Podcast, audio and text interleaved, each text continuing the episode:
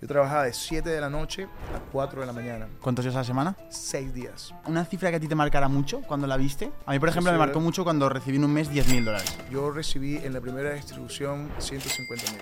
Vale. ¿Cuál ha sido la cuenta más cara que habéis cobrado en, en- de- del ticket? Mira, bueno, hicieron un buyout una vez, creo que fueron como 30 mil.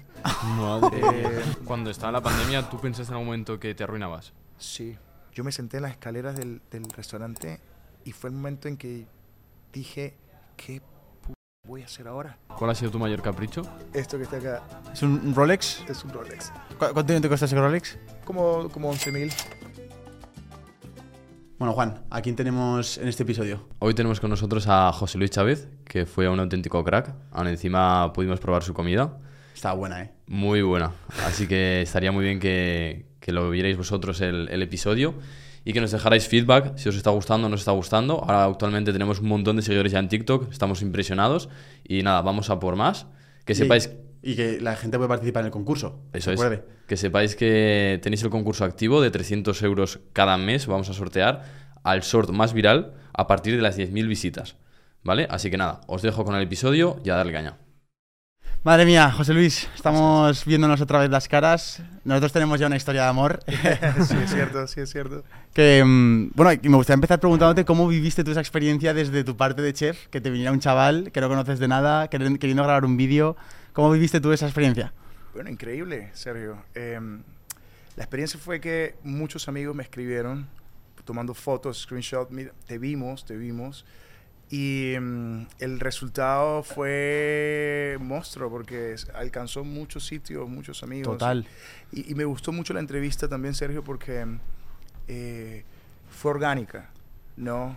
Como que tú me invitas a hacer estos podcasts, me invitas a hacer estas cosas y no tengo nada preparado y no me considero el maestro en esto, pero siento que de alguna manera para que tenga ese alcance fue porque hubo una identificación, la gente se identificó con este proceso orgánico, ¿no? Estuvo Sí. muy interesante, sí. Además, eh, no sé si te acuerdas la historia, pero yo, básicamente, haciendo la historia corta, eh, yo estaba en, en pleno Nueva York, estaba en, un estaba en un viaje que era la primera vez que yo viajaba a otro país completamente solo. Y yo estaba de aventura, ¿no? Iba con mi mochila, mi portátil, mi cámara, iba a todos lados porque yo grababa vídeos ahí en Nueva York. Y yo estuve en, un- en Williamsburg, estaba en una cafetería, en un World Café Santander, y ahí había un chico venezolano. Y me vio que hablaba español, estuvimos hablando un rato, hablamos de diferentes temas, y me- le dije lo que hacía, que hacía vídeos y entrevistas. Entonces, cuando hablé con él, eh, me dijo, ostras, pues si haces vídeos de emprendedores, espera, porque conozco a un chico que es un chef que está en, en- que está en, en, en Manhattan, que tiene un restaurante muy chulo, seguro que le apetece hacer un vídeo. Entonces me apunté el nombre del restaurante, pero no me cruzó contigo de alguna forma, ni me pasó tu contacto ni nada. Entonces dije, vale, tengo el nombre de este restaurante, tengo tu Instagram, sé que puede surgir un vídeo muy interesante, así que vamos para allá. Entonces, ese mismo día creo que fue, me planté allí, hablé con, con tu encargado, que es súper simpático. eh, de allí, pues conocí a Miguel, que también estaba por allí, y ya me, me dijeron, "Oye, quiero, le digo, quiero conocer al chef José Luis. Me dijeron, tienes que esperar hasta las 4. Total, que yo dije, vale, pues, pues voy a esperar. Eh, que esto me recuerda mucho a la escena de Ratatouille cuando Ego se tiene que esperar a- para conocer al chef y luego ver a la rata y tal. Pues me tengo que esperar al último turno cuando acaba ahí todo la- el turno de la comida y justo viniste tú, me presenté y le dije, oye, tío, mira, vengo desde España, tengo un vídeo pen- pensado Claro, que va a funcionar claro muy bien. me, acuerdo, me acuerdo clarito ese momento. Creo que, bueno, tú conoces mucha gente todos los días, pero en algunas de ellas ves ese, ese interés, esa, no sé cómo explicarlo. energía, ¿no? ¿verdad? Energía. Eso es, las ganas que tiene. Es una energía, las ganas. Sí, sí. Y- Entonces, eh, y, y también como curiosidad de que la gente, para que vea que no, no voy a Nueva York con la planificación hecha de los vídeos, voy a por el vídeo. Y esa oportunidad yo la veía clarísima y sabía que iba a funcionar, sabía que era un... Toda la historia que había detrás era increíble. Em, y lo busqué y lo conseguí el vídeo y al final es un vídeo que, que ha marcado el viaje de Nueva York porque fue uno de los vídeos más virales, tiene como 400.000 reproducciones. Y muchísima gente ya conoció Misión Ceviche de parte de, de mi comunidad que no lo conocían y que tenían ganas de ir a, a Nueva York para probarlo. Sí, increíble, increíble, Sergio. Ah, sí. ¿Alguna anécdota de alguna persona que haya ido que dijera algo de mí o algo sí, así? Sí, sí, muchos. ¿Sí? Eh, vino una pareja de españoles eh, y me mencionaron el video. ¿Ah, sí? vieron, Qué sí. bueno. Eh, amigos de, de México, de muchas partes, de muchas partes. Es increíble. Y sabes que eh, el tema de emprendimiento, nosotros hablamos sobre el emprendimiento y, y, Sergio, tú eres una un emprendedor, eh, un claro ejemplo de emprendimiento. Porque creo yo que el emprendimiento, por decirlo así, se convierte como en una obsesión, ¿no? Como que ves algo, tú lo viste, viste la historia, conectaste y dijiste, ok, algo hay aquí. Total. ¿Verdad? Es, es lo mismo cuando tú tienes la visión de un negocio, cuando quieres hacer algo, que lo ves y te esperaste hasta las 4 de la tarde Sí, eh, yo sin saber si iba a la salir o tarde. no. Y eso es un claro ejemplo de, de lo que yo creo que es emprendimiento. ¿no? Ya, ya ahora conoceremos la historia de José Luis. Antes de nada, eh, Juan, bienvenido al, al podcast. Gracias. Eh, Aquí encantado de estar con José Luis. Nada, yo que me expliquéis un poco quién es José Luis, qué es lo que haces para, para ponerme en contexto Claro y sí. poder conocerte mejor. 100%. Claro que sí, pero no viste el video entonces. Sí, sí. Pero Juan, es un placer conocerte. Gracias Sergio, gracias a los dos por tenerme acá en Barcelona, imagínate, Barcelona. donde nos fuimos a cruzar.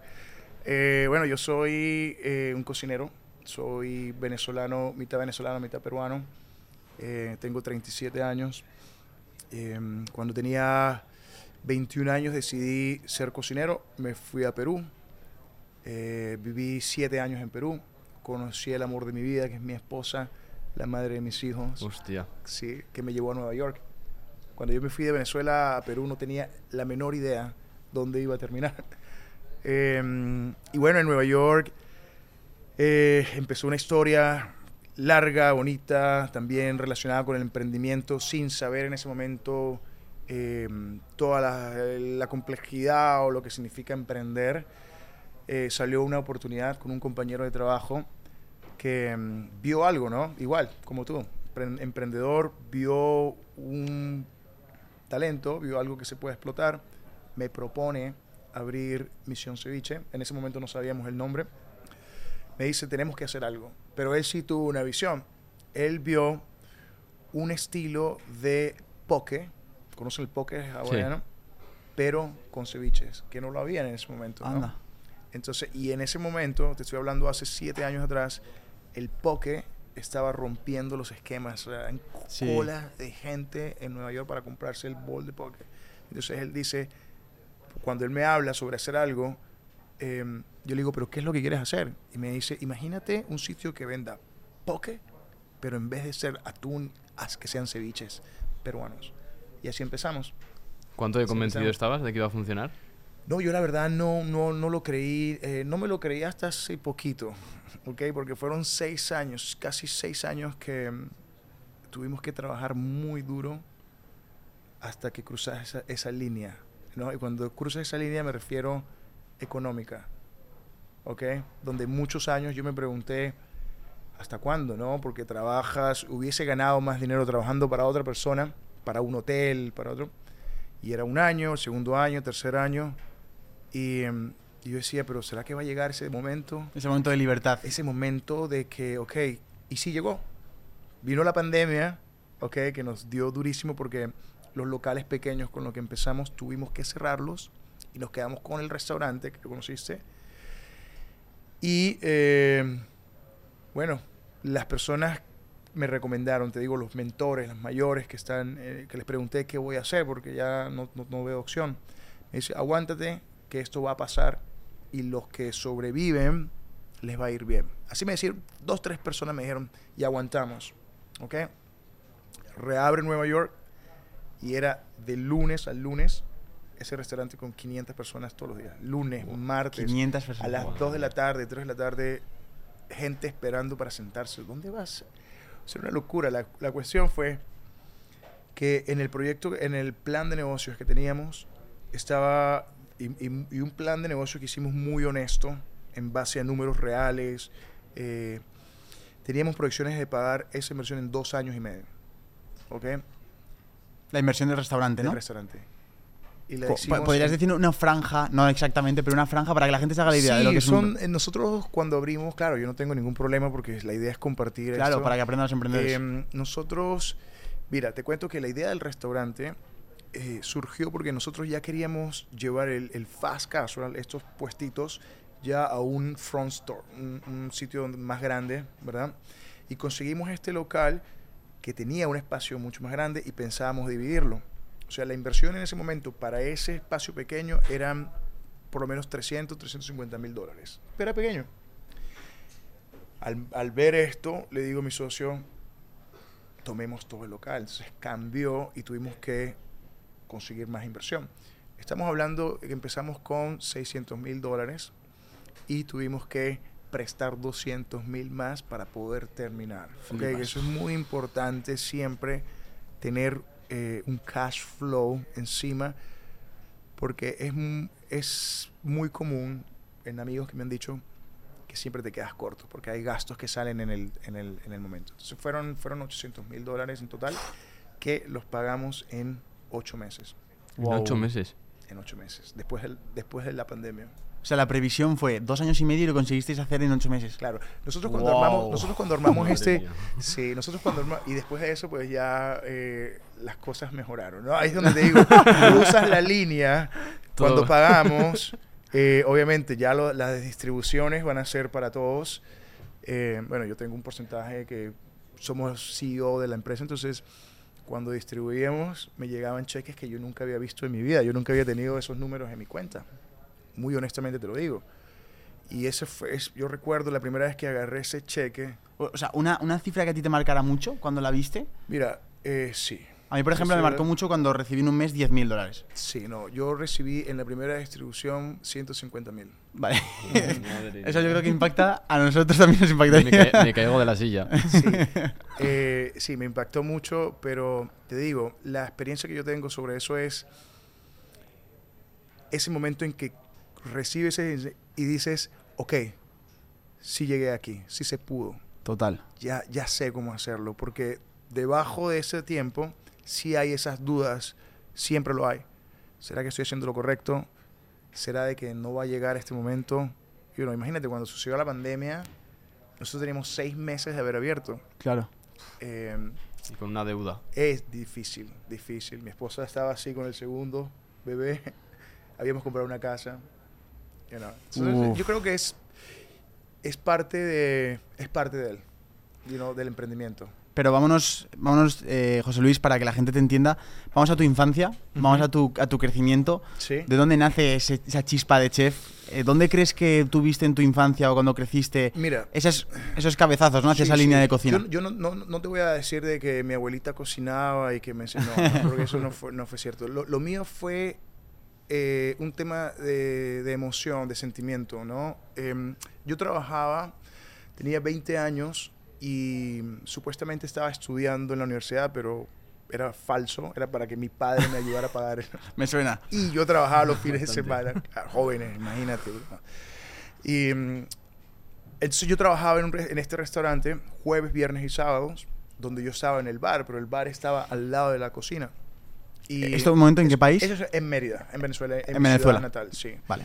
Eh, un amigo me invita a trabajar y era súper divertido porque vendía dos cervezas y me tomaba una. Vendía dos y me... Entonces, un día el chef no viene a trabajar y bueno, esa noche estaban las reservaciones, la señora, me acuerdo el nombre, la señora Fesi llega a ver esto, eh, la dueña se agarraba la cabeza y decía, ahora qué vamos a hacer, que no tengo...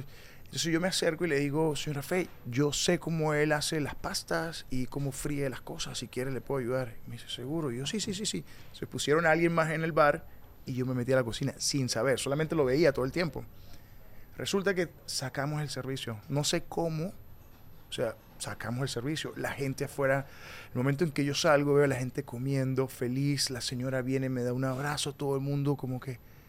Y ese fue el clic que me dijo, wow, estoy haciendo a la gente feliz, así, estoy causando una emoción. O sea, el, conductor de la cocina genera una, una alegría eh, y, y ahí me quedé.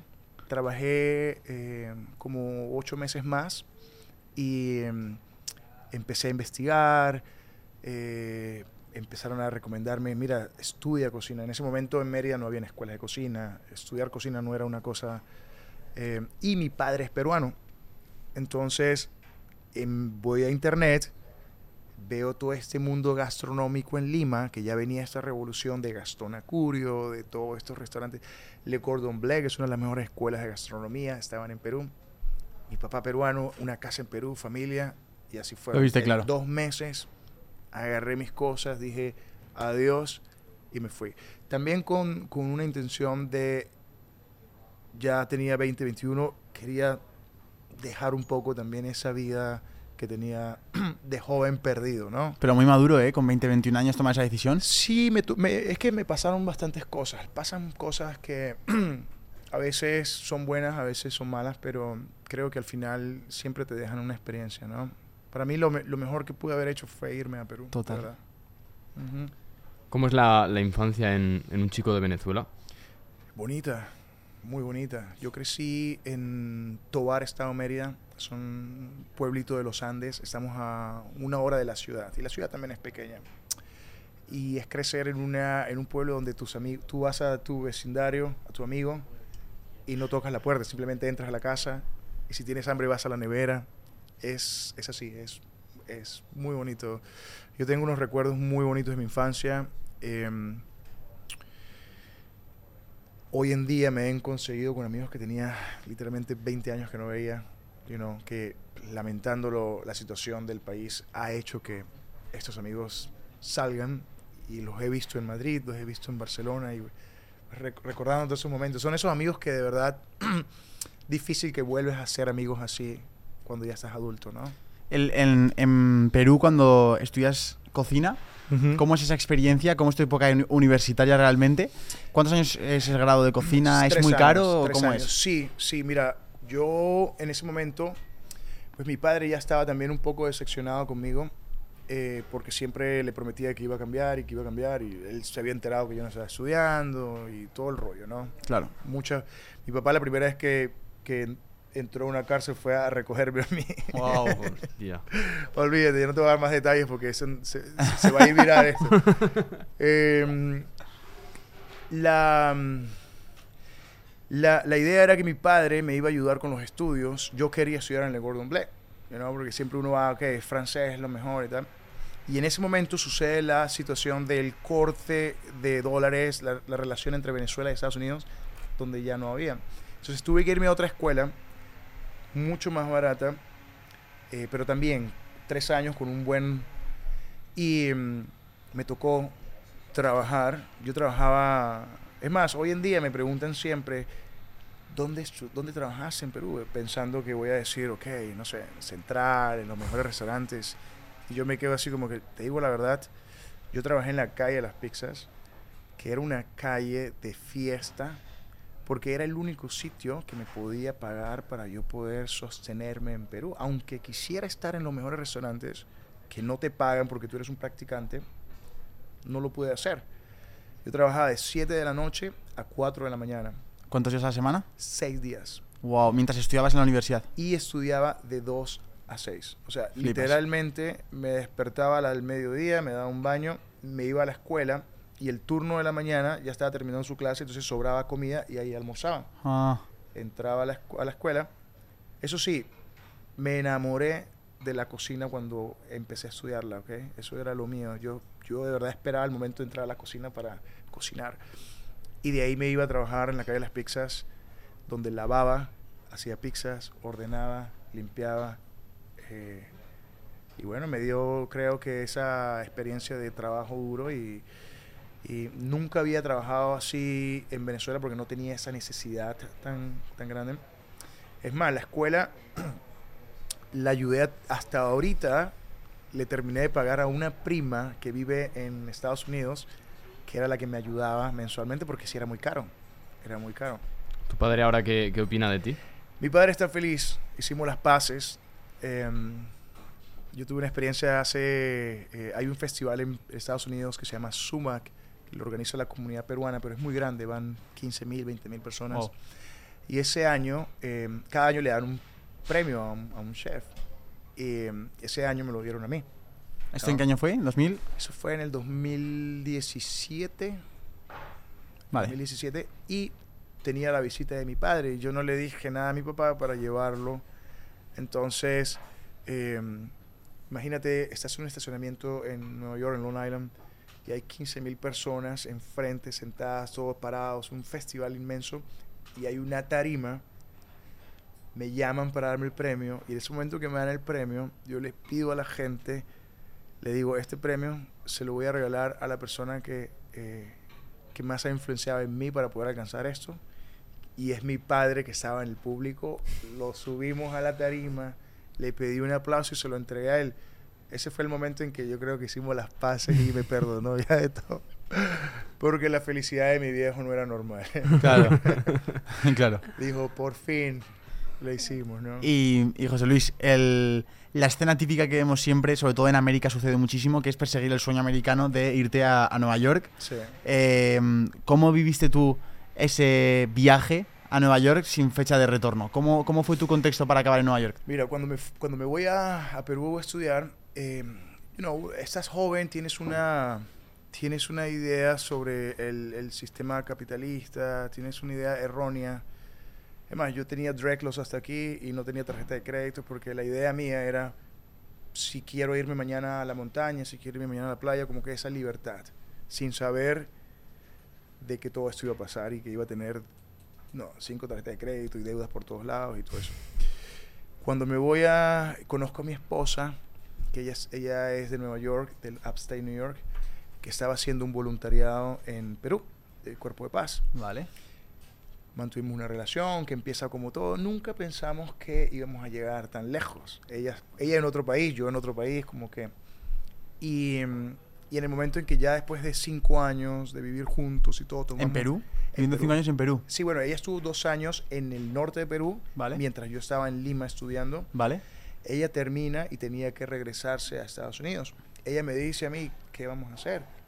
Ella me dice, yo quiero hacer mi maestría, mi familia, o sea. Yo le digo, yo no me puedo ir porque me falta un año todavía para terminar. Me dice, ok, yo me voy a quedar. Y se quedó, Uh, vivimos juntos dos años. Y yo me gradué, eh, seguí trabajando. Y me dice otra vez, ok, ¿qué vamos a hacer? Yo le digo, bueno, vámonos. Y así fue. Empezamos el trámite. Em, me dieron una visa de compromiso, que son 90 días para casarte cuando llegas a Estados Unidos. Yo nunca había ido a Estados Unidos, no hablaba inglés. Em, los compañeros de cuerpo de paz de ella eh, era lo más cercano que yo tenía a los americanos. Eh, después me di cuenta que no todos los americanos son como ellos, esos son una comunidad muy bonita de americanos que hacen cuerpo de paz. Pero mm, nada, me fui a- a Estados Unidos y mm, la única forma de, de yo poder sentirme... Mira, yo llegué a vivir en la casa de mi suegra, sin hablar inglés, con los zapatos rotos, sin tener nada. Entonces, para yo poder sentirme que estoy haciendo algo, era trabajar. Literalmente yo trabajaba en una pizzería, un deli, que me pagaban en ese momento, eran como 6 dólares la hora, pero yo feliz porque estaba haciendo algo. Y de ahí fue entendiendo de que, de que hay muchas oportunidades, de que Estados Unidos te da herramientas para poder eh, crecer. Lo único es que tienes que trabajar fuerte. Eso sí, la vida es trabajo fuerte. Eh, Vale. Entonces a- apareces en, en Nueva York. eh, claro, de trabajar en un deli y acabar como estás ahora. Ha habido, han pasado cosas. Entonces, ¿cuál fue el primer acontecimiento, el primer obstáculo que superaste, el primer descubrimiento? ¿Cómo, ¿cómo empieza tu, eh, tu sí, aventura? es, es bien interesante. ¿ah? Em, llegamos a la casa de, de mi suegra. Mi esposa no conseguía trabajo. Para ella es más difícil. Para la cocina es más fácil. Tú puedes meterte en cualquier sitio, lavar platos y ya. Eh, nos fuimos a la ciudad. Vivimos en Brooklyn en esa época. Em, empezamos con un trabajo. Empezamos con el segundo trabajo. Déjame contarte esta historia que Por yo favor. creo que esto, porque yo creo que aquí fue donde eh, sucede esta, esta, esto interesante. Mira, yo consigo mi primer trabajo en la ciudad de Nueva York. Ganaba 12 dólares 50. ¿Ok? Cocinero de línea. Eh, llega un sous chef nuevo que nos hicimos muy buenos amigos, un mentor. Que se llama Chan. Chan resulta que empezó, empezaron a abrir los desayunos y yo veía que Chan, después de trabajar 12 horas, como nosotros éramos por hora, teníamos que irnos, a las- se quedaba haciendo los yogur, las frutas para el día siguiente y yo me metí a ayudarlo, siempre. Y un día me dice, José, no te puedo, no puedes porque eh, no me están dejando darte overtime. Si yo me pasaba de las 40 horas, me tienen que pagar una hora y media. Claro. Entonces yo lo miro y le digo, y no voy a decir el nombre de la empresa, pero una empresa tan grande y con tanto dinero, le digo, no puede ser que no, que me estén cortando unas horas. Le digo, no hay problema. Fui, hice el clock out, vamos, te ayudo, esto es así. Y un gesto que natural que yo esperaría que alguien también lo haga mío. eso marcó mucho porque él después se va, consigue una posición en Las Vegas y yo le digo, Chan, no te olvides de mí. Ya yo estaba un año trabajando ahí, no, no iba para ningún lado. Y es ahí donde me dice, no te preocupes, va a llegar su momento. Al mes, mes y medio, me llama y me dice que me iban a entrevistar del New York Palace Hotel, uno de los hoteles más emblemáticos del mundo, ¿ok? Donde no solo era eso, sino que era un sindicato unión donde ganaba de 12.50, pasé a ganar 22 la hora y al año subías a 31. Vale, joder. ¿Ok? Eh, entonces yo creo que estos gestos de oportunidades, de trabajo, ahí eso es lo que me refiero al trabajo duro. Y, también incluso, eh, José Luis, al dar antes de recibir. al dar antes de recibir. La actitud que demuestras ahí de, generosidad, de compromiso, Sí, de actitud sí. total. Hoy en día, Sergio, yo siento que se ha perdido esto. con- Total. No, no, no quiero ser eh, controversial con lo que quiero decir, pero sí siento que se ha perdido un poco esa vieja escuela de que, ok, vamos a apoyarnos entre nosotros. Las prioridades creo que han cambiado un poco. La juventud nueva 100% de acuerdo. tienen prioridades eh, que en ese momento nosotros o yo no las consideraba. ¿Entiendes? Si a mí el chef Chan o quien sea me decía, eh, te puedes quedar un rato que necesito que me... Yo no lo pensaba dos veces. El chef me está diciendo, yo me quedo. Total. Hoy en no día... miras el dinero. Hoy en día, y sin dinero. Yo lo hice después de eso. Yo le hice, me quedaba siempre sin cobrar, no importa. Hoy en día, eh, teniendo un chef invitado que de repente me hacen falta una mano para apoyar en las noches, le pregunto y me dice, no, es que tengo ya, tengo una cena, tengo un compromiso. Entonces, como que va cambiando un poco. No sé si es bien o mal, pero sí ha cambiado un poco. ¿no? Ya. Yo mantengo esa vieja escuela que fue lo que me formó y creo ciegamente de que sí, esos gestos al final traen un- un- una recompensa como, como fue ese caso. ¿Y en qué momento decides, doy el salto, me lo voy a montar esto por, por mi cuenta? Lo- mira, el, antes me, me salté una parte, antes de irme a Estados Unidos, cuando empezamos el proceso de la visa, eh, eso tardaba por lo menos nueve meses en que me llegara la visa para irme a Estados Unidos. Yo renuncié, después de trabajar en las calles de las pizzas, estuve dos años más, dos años y medio más, en otro restaurante donde llegué a ser el chef ejecutivo. ¿Ok? O sea, literalmente en Perú fue- estuve solamente en dos restaurantes. No tuve el chance de rotar tanto. Renuncié, tenía cuatro pesos guardados, sin saber en ese tiempo el tema de emprendimiento, porque el emprendimiento lo entendí yo hace poco, o, o- o- o el concepto de emprendimiento hace poco, era, era como un instinto, donde yo dije, mira, eh, quiero hacer algo por mí, así sean estos nueve meses que me quedan. Claro. Me fui al centro de Lima y mandé a hacer una cocina que la podía hacer portátil. Vale. Eran cuatro hornillas y movía las cosas así. Me compré otra mesita donde tenía una olla eléctrica arrocera, un wok y una sartén. Y tenía este puesto en el mercado de Surquillo. Si van a Perú, se llama el mercado Surquillo número uno. Era jueves, viernes, no, viernes, sábado y domingo, una feria. Venían la- las, las tías, las señoras, ponían sus eh, tamales ahí, hacían comida a la calle donde tú vas y comes. Yo me paré atrás y hacía el lomo saltado, que es este plato que, que fue estratégico porque, claro, tú entrabas y veían atrás a ese muchacho solo sacando fuego. Y así fue que monté ese negocio. Se llamaba La Magia del Gourmet. Sin tener idea en ese momento que era temas digitales, de branding, eh, de food cost. Y no, y ¿sabes por qué? La, la idea principal era de que yo iba a prestar un servicio donde tú tenías una fiesta y yo iba a tu casa, te cocinaba, te dejaba todo listo. ¿Ok? Ese era el sueño. Yo después, pu- como nadie me llamaba, fue que terminé en ese puesto del mercado. Porque yo no sabía, no tenía Instagram, no tenía Facebook. ¿Cómo putas me van a llamar si no me conocen? ¿Y, y, y bueno, entonces empecé en esos fines de semana y entre semana, en el mismo apartamento que vivía, salteaba la carne, agarraba unos pancitos que compraba en la esquina muy ricos, le metía la carne y hacía una salsa tártara que hacemos en Venezuela, que es una salsa a base de ajo y perejil y cebolla. Los rellenaba con eso y me iba a caminar, una, los ponía una bolsita, servilleta y me iba a caminar por la playa, a veces fiados y, y vendía entre semana. Entonces, eh, me empecé a dar cuenta de que, claro, era mucho trabajo. Yo vivía en el tercer, cuarto piso. Mi pobre esposa, de verdad que a veces se levantaba a las 4 o 5 de la mañana a ayudarme a pelar papas porque tenía que preparar todo. Pero a la semana estaba yo ganando más dinero de lo que estaba ganando con esa señora en un mes. Total. Y sin tener claro, o sea, no había una planificación de distribución de dinero, cuánto es profit. No tenía idea de eso. Pero sin querer, por eso digo, yo creo que el emprendimiento es algo, algo que está ahí y, y- y va a estar ahí. Yo, yo Es me gustaría, José Luis, reconocerte el, el trabajo duro porque de verdad es que con esa historia que me cuentas me cuadra toda la perfección de lo bien que te está yendo ahora, lo bien que le va a Misión Ceviche. O sea, una persona que está dispuesta a trabajar fines de semana, horas extra, ir a vender la propia comida a la playa recibiéndonos, despertándote a las 5 de la mañana. O sea, me gustaría de- destacar ese mensaje para la gente que nos está escuchando y viendo de que mm, cuando quieres resultados hace falta saber sacrificar y saber dedicarle el, esfuerzo que, necesita. La gente se piensa ahora mismo, a día de José Luis, que puedes emprender un negocio y que al mes o a los dos meses vas a, vas a tener resultados.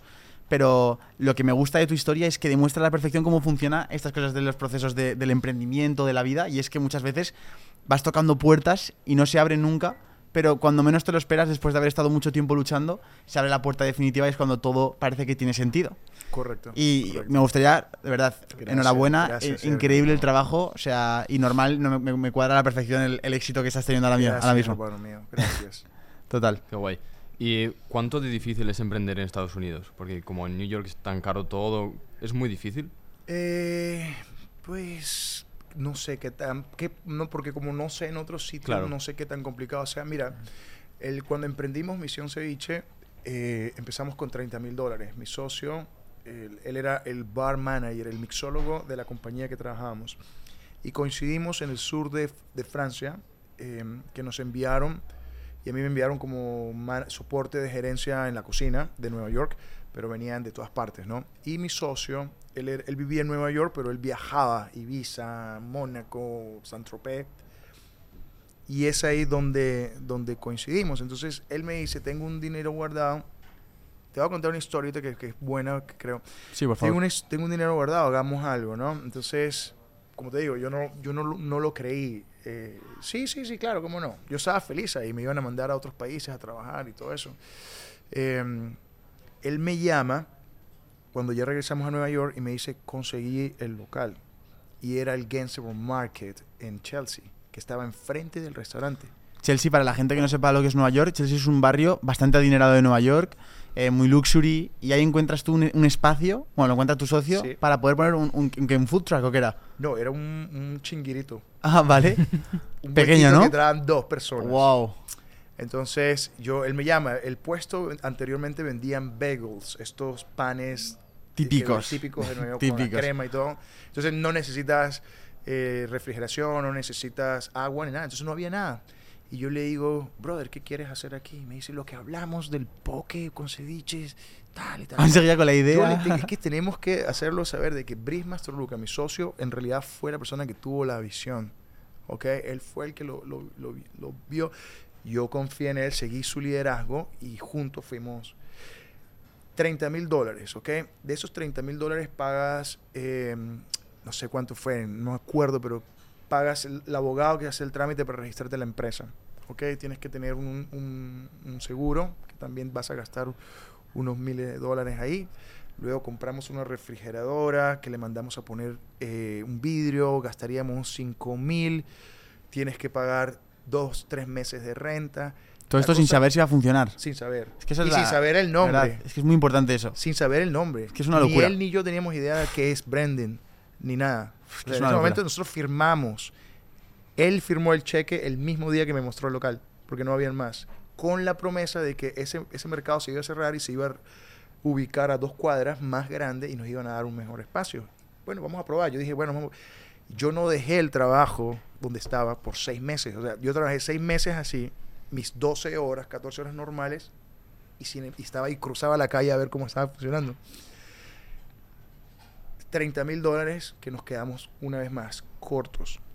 ¿ok? Y esto es primicia. Si los, si los jefes míos lo, ven, esto nadie lo sabe. Mira, nos faltaba ce- cerrar el local. Ya teníamos toda la maquinaria, pero teníamos que construir la barrita de afuera y cerrarlo. Nosotros lo construimos con madera que literalmente iban a botar eh, del restaurante donde yo trabajaba. Ese restaurante en Chelsea se llama Bagatelle.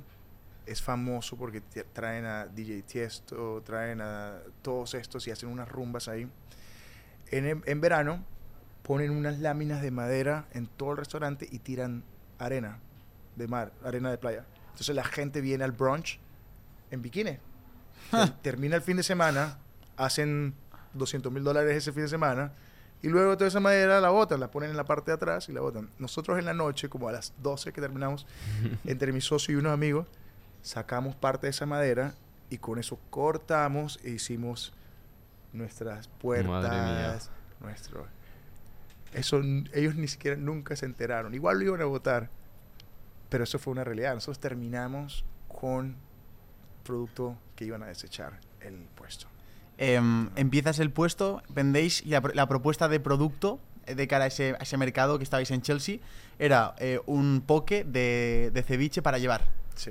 Tipo de cliente, trabajadores que estaban por ahí moviéndose. Sí, claro. el- el- el- en ese momento fue muy confuso la, la situación porque, claro, los dos primeros días eh, venían todos nuestros compañeros que trabajaban, eh, los que nos conocían a apoyarnos, pero después no había muchas ventas. Entonces, em, tienes que comprar pescados, tienes que producir, tienes que... em, y, y yo recuerdo que tenía a Walter, que es Walter él era el, el- el butcher, el que cortaba todos los pescados, que yo le decía, él trabajaba en Bagatelle conmigo, y yo le decía, Walter, échame una mano a cortar pescado, pero te pago la otra semana porque no tengo.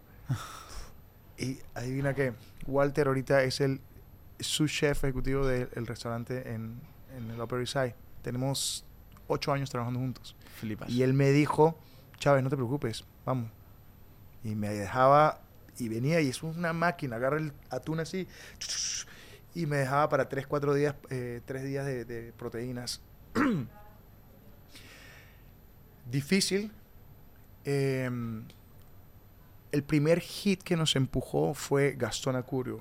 El, ¿Ah, sí? el- de el hecho, estamos grabando esto en Yacumanca, en Yacumanca. que es su cadena. Gastón Acurio hizo un día X, eh, a las dos, tres semanas de haber abierto, de repente empiezo a ver muchos peruanos en el mercado. Y ah, aquí es, llegaban y tal, y un montón, una línea de peruanos. Y yo le digo, y que, no, estamos aquí por Gastón. Resulta que Gastón, no sé cómo, había hecho un post, y él tiene millones de seguidores en, en, en Facebook, donde dice jóvenes peruanos intentando conquistar el mundo o conquistando el mundo con sabores peruanos. Y lo hizo el post con nuestro logo. Y ese fue como que el primer push. Qué sabio este señor de verdad en hacer estos gestos, porque eso fue lo que nos empujó a otro nivel. a Pero ¿y cómo os descubrió si no fue a probar vuestra comida? pues Gastón, Gastón Acurio literalmente es el, el, diría yo, el causante de que esta ola de cocina peruana esté en el mundo. Vale. ¿verdad? Él es, él es un, es un tipazo que es un visionario, ¿ok? Eh, y él está conectado con todos lados. Entonces, seguramente alguien o lo vio y él tuvo el gesto. Y es conocido también Gastón por hacer esas cosas, de apoyar, Vale. de apoyar Entiendo. mucho. Que Eh, me recuerda mucho a Massimo Bottura en Italia, que es como también una causa social. Exacto. Ok, sí, y, sí. y- y como que Gastón siempre ha mostrado esa parte de identidad peruana con la gastronomía, entonces apoya mucho y eso ha cambiado mucho a la sociedad peruana también, porque no hay peruano que no se sienta orgulloso. El peruano te va a preguntar, ¿te gusta la comida peruana? A mí, buah, cuando lo probé en tu restaurante, si es como la de tu restaurante, la comida peruana, Es me encanta. peruana, es comida- esa es la comida peruana. Está tremenda, la verdad. Sí, Eh, sí. Vale, entonces de ahí pasaste a lo de Mission Ceviche, a lo que sois ahora.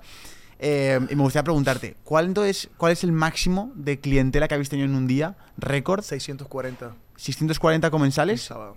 Pero en ese momento siempre, siempre tienes dudas y, y prefiero jugar safe, seguro. Cuando estaba la pandemia, ¿tú pensaste en algún momento que te arruinabas? Sí.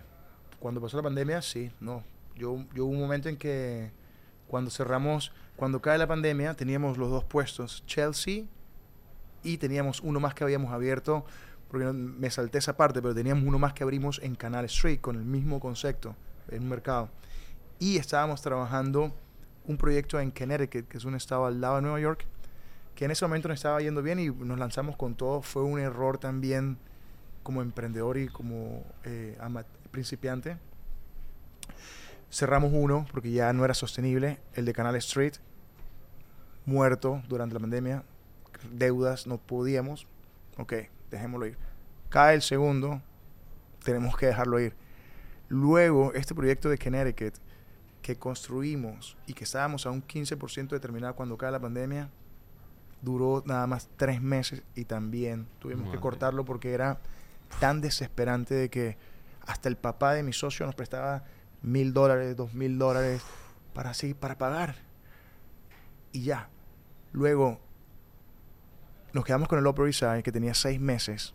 Imagínate el, el- el golpe tan duro que puede hacer a un negocio que tiene seis meses apenas. Es como un bebé, ni siquiera estás caminando todavía.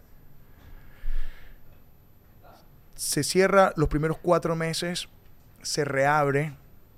Como pudimos, eh, reabrimos el segundo, la segunda vez, y viene la segunda ola del Omicron y todo eso que vuelven a cerrar por tres meses. cual, Ese sí. fue el momento en que, bueno, yo hice un anuncio público a la gente diciendo que vamos a cerrar nuevamente, no tenemos fecha de apertura, no sabemos qué va a pasar. Yo me quedé en el restaurante hasta que me despedí de todos. eh, los, los muchachos agarraron lo que podían, limones, todo para que no se perdiera y se lo llevaban a su casa.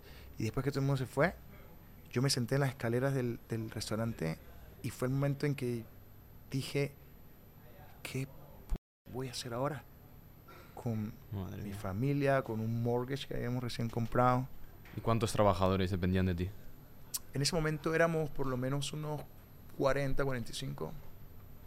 ¿Que tenías Ahora que- somos más, ahora somos... eh, ¿Y tenías que 75. seguir pagándole el salario a todos durante la pandemia? Mira, tuvimos un, eh, un privilegio, diría yo, que fue, eh, no sé si escucharon el PP Loan, ¿No? No. el, el pay, eh, pay- ¿Paper loan? o- eh, era, era fue un préstamo que nos dio el gobierno con la intención de eh, sostener la economía un poco. Entonces, si tú eh, usabas ese dinero para pagar a tus empleados, para pagar a tus proveedores, para pagar la renta, iba a ser un forgiveness. El gobierno te lo iba a perdonar.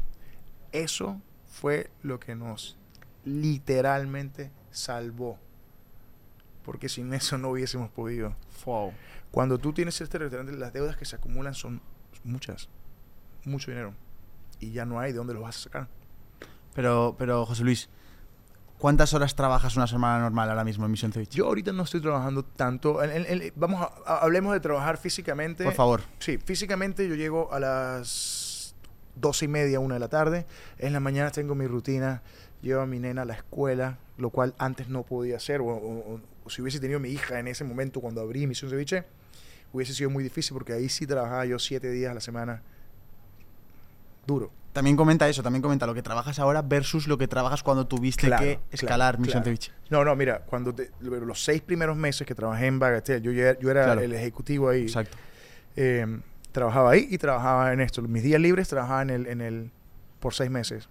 Y luego que me renuncié a Bagatelle y me quedé ahí, bueno, no sé cuántos serían, dos años que trabajé por ahí. Un domingo me escapaba. Pero Todos los días. Sin parar, claro. Wow. Eh, que, que- que es difícil también, no Claro. solo para mí, sino para mi esposa en ese momento. Eso nos causaba problemas también Totalmente. porque no nos veíamos. Yo simplemente pens- lo- sin pensarlo mucho lo hacía, ¿ah? como que eh, con esa fe de que va a valer la pena en su momento. Y mi esposa también, ella siempre apoyándome. Ahora tengo mi rutina, tengo dos hijos, eh, nos mudamos afuera de la ciudad de Nueva York, eh, tenemos un mortgage, compramos una casa, eh, la nena nos levantamos, yo la llevo a la escuela y me voy al gimnasio. Tengo 37 años, ya no es lo mismo de los 20. Entonces trato de que ese es el momento que tengo paz, que tengo un espacio para mí. Escucho mi música, llego a la casa, almuerzo, me baño y me voy a- al trabajo.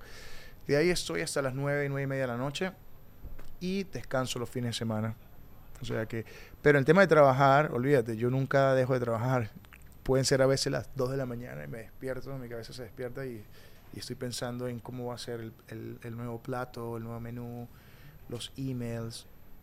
Eh, ahorita me puedo sentar ahí en la esquina y empiezo a revisar emails y me quedo ahí una hora, dos horas conectando todo.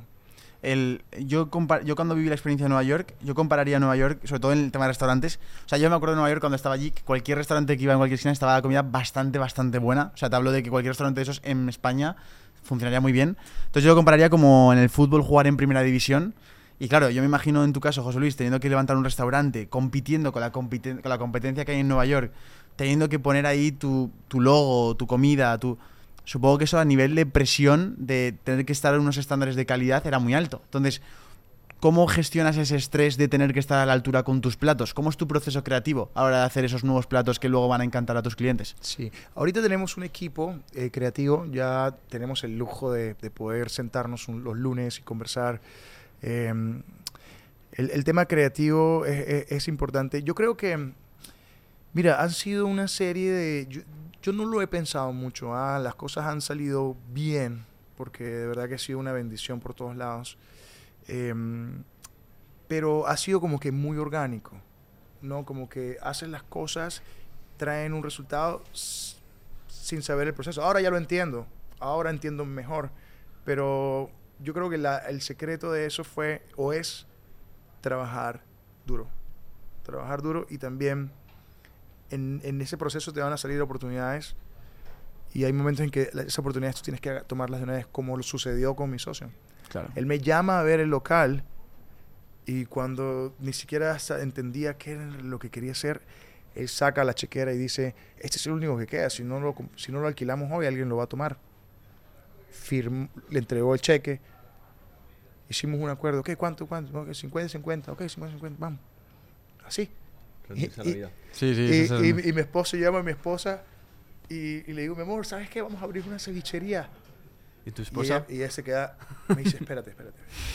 Aquí no es como en Perú, que montaste ese puestico. Aquí tienes impuestos, tienes esto, tienes lo otro. Obviamente, ella siempre me ha apoyado, pero esa, fue, esa es su reacción. Y creo que es por la forma como ella ve las cosas. Yo las veo, las veía en ese momento. Y mira, hoy en día estamos aquí contando esto, ¿no? ¿Qué características tiene un comensal de Nueva York? ¿Es muy exigente?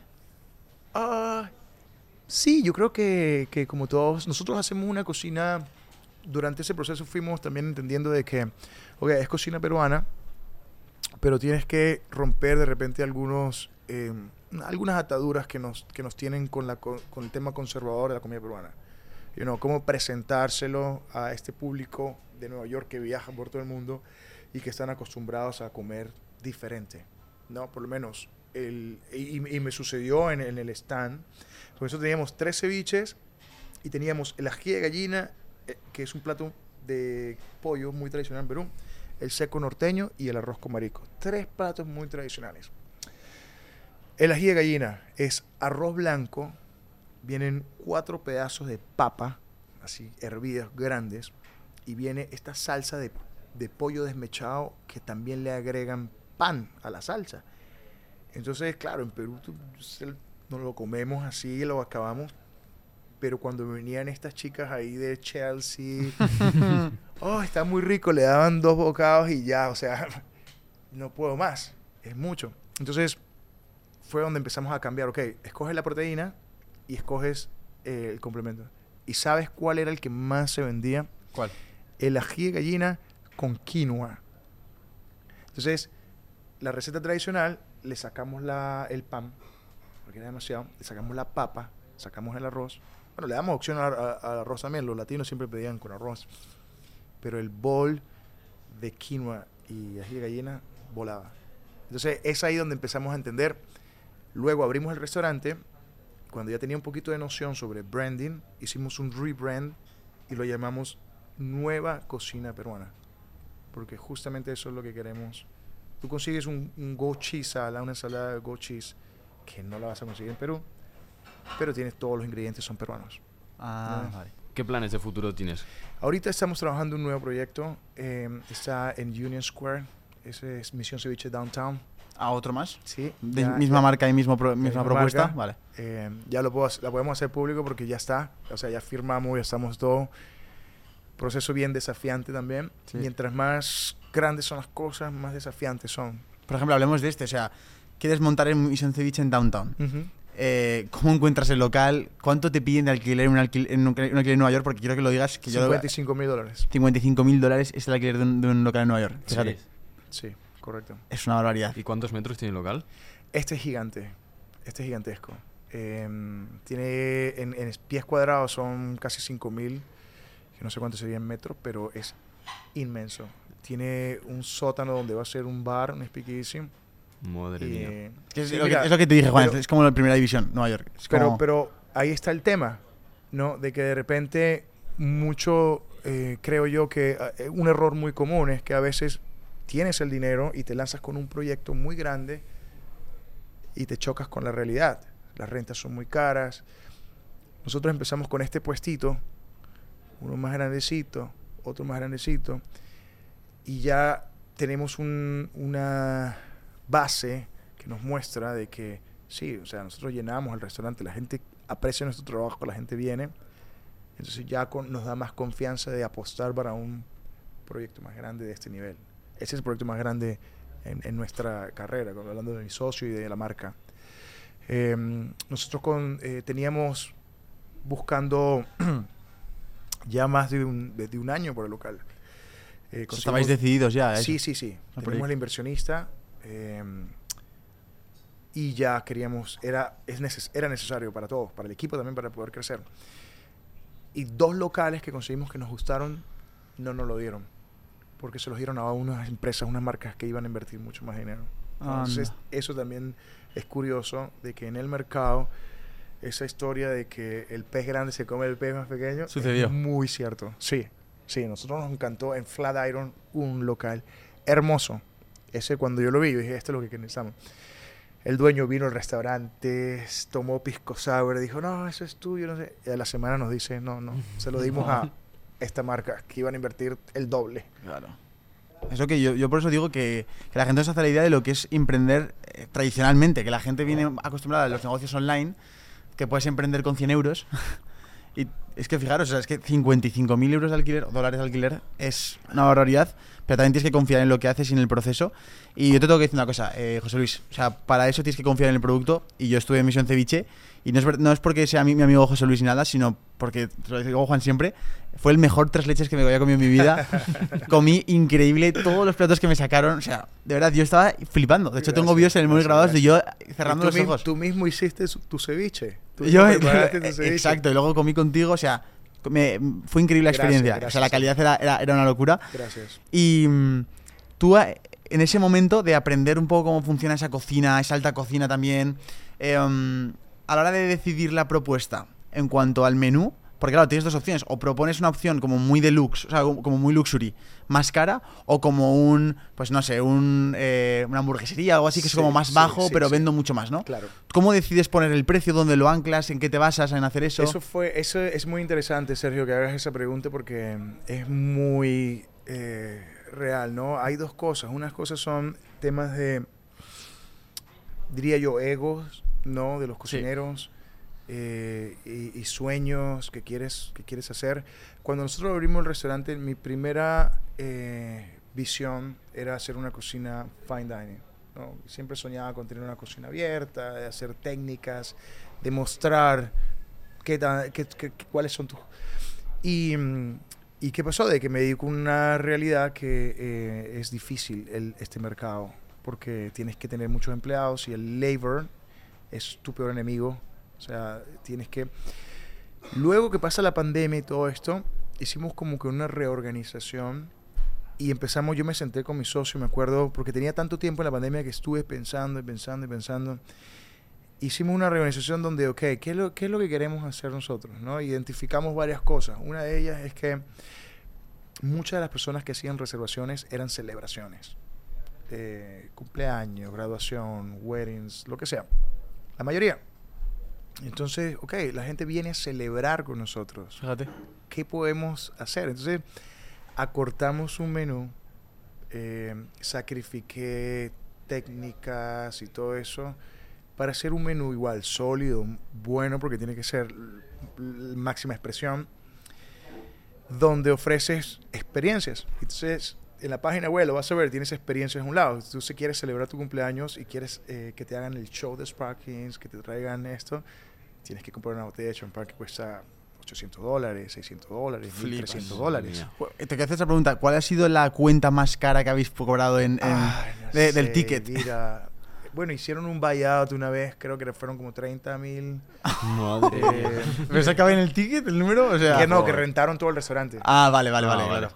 No, no, no. Así, bueno, ahí no sé. La verdad no sé, pero te puedo decir que después que creamos esto, mira, eran jueves, viernes, 12, 13 botellas que vendíamos. la Wow. gente- hasta los muchachos se ponían, cuando estaba el tema de la casa de papel, Sí. eso Sí. acá, se vestían de la casa de papel y salían con la botella y la gente se moría por esto. Entonces, claro, por un lado, eh, no es en realidad lo que yo soñaría, pero por el otro lado es lo que la gente está pidiendo y lo que el negocio está funcionando.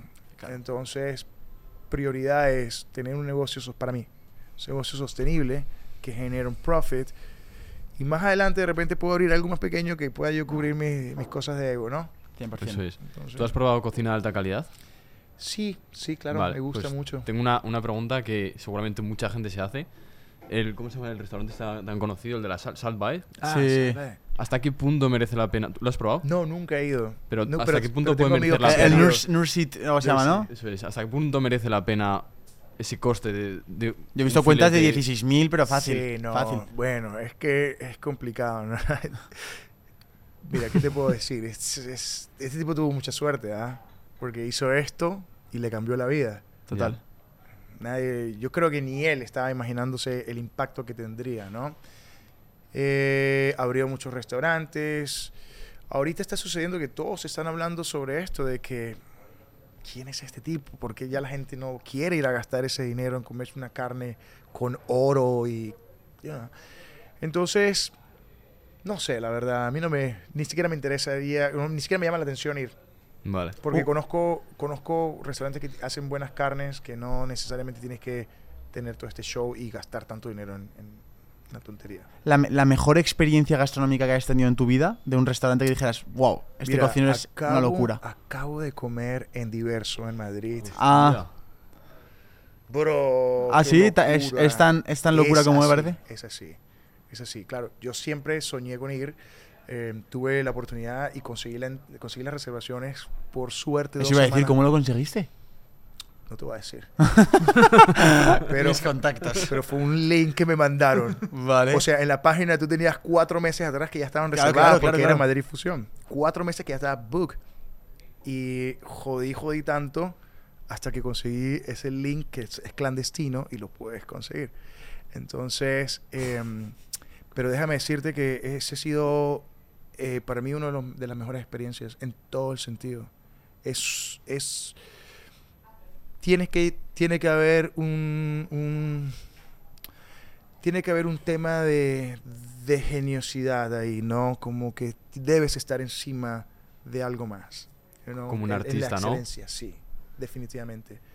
La excelencia, yo no sé, y, y lo conocí a David Muñoz, David chef, súper rápido, vino a saludar y todo.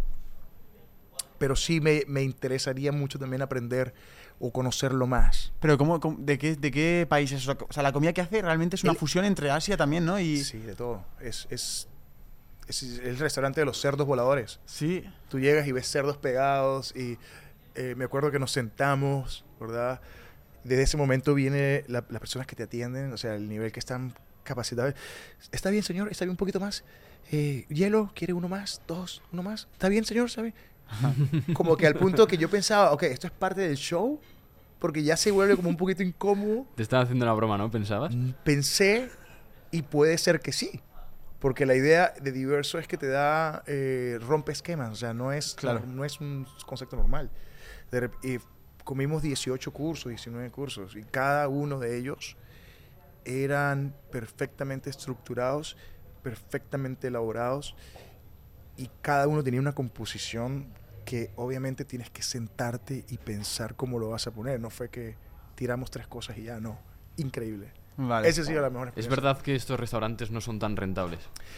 Pues Claro, como, como Ah, emprendedor. para, para todo, para todo lo que nos trajeron, para ese nivel de servicio y todo, eh, Yo no creo que fue tan caro. Nosotros No, no, no, no, hablamos de que el precio sea caro, al revés. A nivel de Hablamos de, que negocio. David Muñoz como emprendedor, hacer un- montar un restaurante que requiere tanto esfuerzo por el poco coste que, que tiene el menú, claro, realmente no hay tanto margen porque tiene muchísimos cocineros, muchísimos camareros, no hay tantos comensales, tú no puedes meter a 600 personas en el diverso.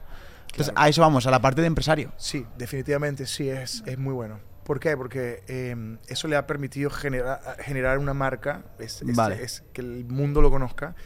Y luego lo que ha hecho él es abrir, abrir tres, cuatro conceptos más. Uno tiene de streets, de hamburguesas, de ravioles, Mm. que también Ahí está el el margen Ahí de verdad. está. Este Claro, año sacó turrones también. Turrones, Sí, Sí. salsas. Pero, pero un es muy raro, cosas. un turrón de palomitas sacó. Sí, Y muy bueno. es- Rompiendo sí, los esquemas, claro, claro. esquemas. Vale, eh, yo la parte importante de la entrevista ya- para mí ya está hecha, pero sobre todo me gustaría eh, mandar un mensaje a la gente que nos está viendo joven, eh, que quiera dedicarse al mundo de la cocina. Eh, ¿Tú el sector cómo lo ves ahora mismo desde dentro? ¿Cuál crees que es el- la mejor vía de crecimiento hasta Claro. ser un gran cocinero? Me- ¿Recomendarías, por ejemplo, ir a algún país en concreto? Si están dispuestos a, a salir de su país, sea cual sea, ¿a- Sí. ¿alguna recomendación? Yo creo que de- si, si hay un interés de estudiar cocina o de entender la cocina, tienes que viajar definitivamente. Vale. Viajar es un plus. Te hace ver de diferentes formas la vida, eh, la cocina, la cultura. Eh, yo diría a la gente joven que, que quieren ser cocineros que, que si tienen esta pasión, si sienten ese clic de tocar personas, de tener esa oportunidad, em, de que con tus manos y con tu talento puedes crear una experiencia y lo sientes así, dale, dale duro, ¿ok?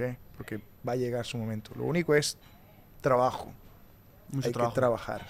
Y, y, mm, ya me estoy- justo me ha el flashback. Eh, Pero si hay un, hay un joven ahí que le gusta la cocina porque ha visto a David Muñoz en la televisión y en el Instagram y piensa que este mundo es así, déjenme decirles que eso no es la verdad, vale. ¿ok? Claro, claro, claro. O sea, ¿y crees que la cocina también es como, lo- como el documental este de Chef de, de Netflix, que era como de Table Chef, creo que se llama? O es un documental en el que, por ejemplo, yo, vi- yo pude conocer un poco más a Máximo Botura, Claro, a, claro, a claro. ¿Realmente el mundo de la cocina puede llegar a, algo- a ser algo así o eso es el 0,001% de los cocineros? Eh, no, sí, pues, claro que sí. Vale, vale. Sí, sí, sí. Tienes que. eh, es bastante competitivo también. Pero sí se puede, definitivamente. Si ellos lo pudieron, también lo podemos nosotros, ¿no? ¿Qué pasa con Carlos Alcaraz? Ay, Carlos Alcaraz. Porque un español que de repente gana un gran slam como es el de Nueva York Mira, y Carlos. de repente lo veo que está en Misión Ceviche. Me quedé flipando. Dije, Ya, ¿qué pero espérate. el- eh, no, no es que estaba en Misión Ceviche, La noche que ganó, vino fue a esa, ¿no? celebrar al restaurante. Qué locura. ¿Cómo lo vivisteis? O sea, Increíble. ¿Cómo fue increíble, eso? Increíble. Yo estaba el sábado, el día anterior. Bueno, Carlos Alcaraz es, es fan de Misión Ceviche. Él ha venido. Ah, en esta yo no temporada, él había venido las temporadas pasadas y en esta temporada ya era su cuarta vez que venía. Ah, vale, no sabía. ¿ok? Sí, le gusta, le gusta mucho.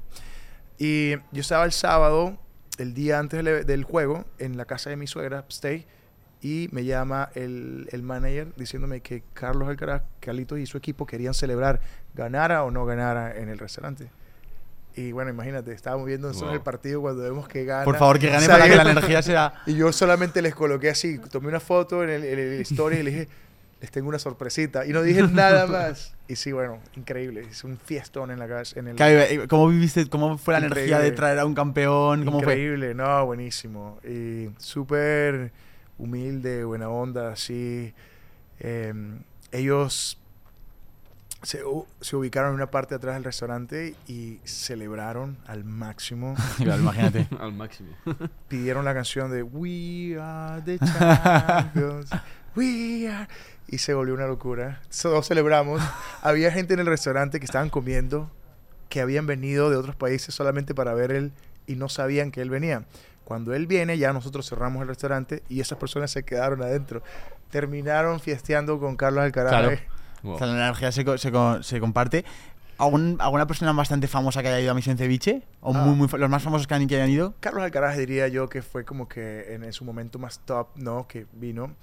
Eh, sí, han venido eh, reggaetoneros, eh, Justin Quiles, Manuel Turizo, eh, la gente de la, de la industria in, de la música. Sí, varios, varios, varios. Ok.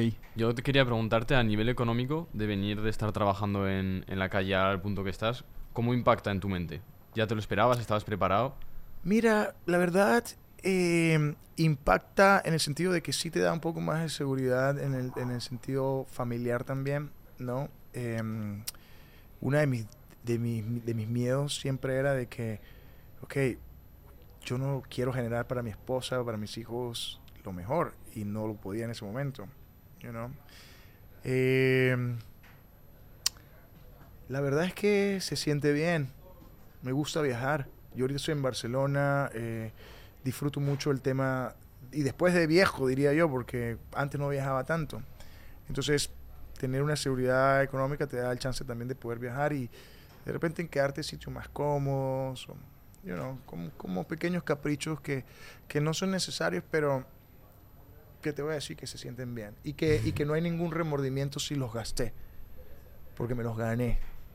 ¿Qué, qué educación le vas a dar a, tu- a tus hijos respecto a tu...? Porque claro, tú tienes una vida de luchador.